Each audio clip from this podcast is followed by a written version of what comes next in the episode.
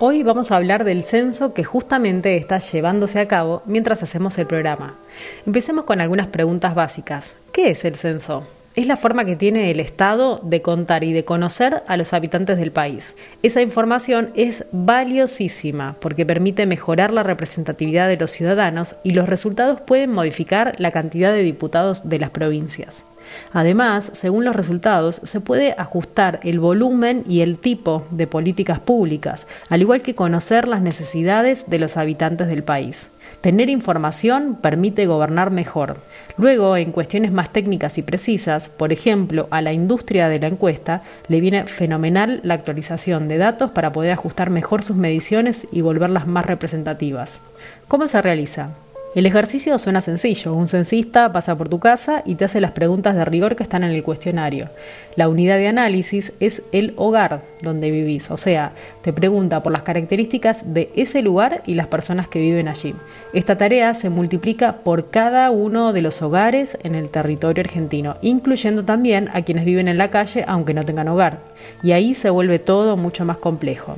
El operativo termina siendo de la escala de una elección nacional, en la que literalmente en un solo día todo el mundo se moviliza en función de una actividad. El costo de este operativo se acerca a los 20 millones de pesos, similar al de las elecciones. El censo es un ejercicio que se hace cada 10 años. Este ejercicio lo realizan todos los países del mundo.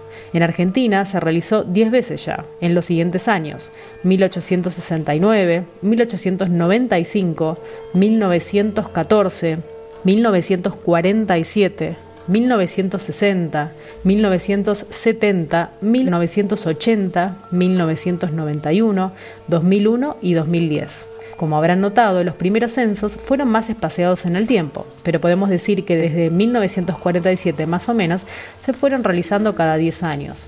El primer censo se hizo en 1869 bajo la presidencia de Domingo Faustino Sarmiento y detectaron 1.877.490 personas en todo el territorio argentino, aunque la población originaria no fue censada en ese momento. Imaginen que hoy esa cantidad de personas son las que habitan en la ciudad de Córdoba y alrededores. Como dato de color, en la página del censo de hoy se puede acceder a la planilla del censista que utilizó en aquella época, allá por el 1869 quien tuvo que registrar los siguientes datos.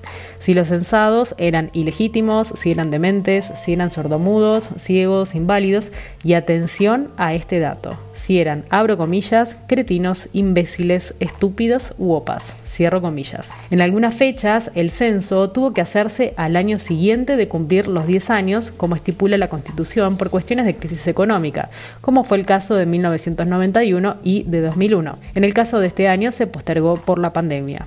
En cada censo se fueron incorporando modificaciones técnicas y tecnológicas para llegar mejor a las características de la población y agilizar el trabajo de relevamiento de datos. Por ejemplo, este año el director de INDEC, Marco Lavagna, incorporó la posibilidad de completar las preguntas del censo de forma digital, lo cual acelera y vuelve mucho más eficiente todo el ejercicio.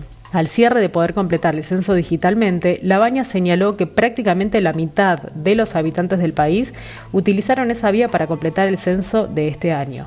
¿Cómo funcionó? Las personas completaron digitalmente el censo, el sistema les generó un código especial y al momento de que pasó el censista, uno simplemente le dio el código y la tarea se completó. Este miércoles 18 de mayo fue decretado feriado y es obligatorio su cumplimiento, especialmente entre los horarios desde las 8 de la mañana hasta las 8 de la noche. La multa por no hacer el censo varía entre los 1.076 pesos a los 106.000 pesos.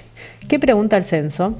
En total tiene 61 preguntas. Tiene una parte que incluye las características de la vivienda, el tipo de servicios públicos a los que se acceden a la vivienda, la cantidad de personas que viven ahí y sus características. La verdad es que es un cuestionario muy sencillo y que se completa relativamente rápido, en el caso de que uno no tenga hijos o bien tenga pocos hijos. Como mencionaba al principio, la utilidad del censo es enorme para la población argentina y para sus dirigentes.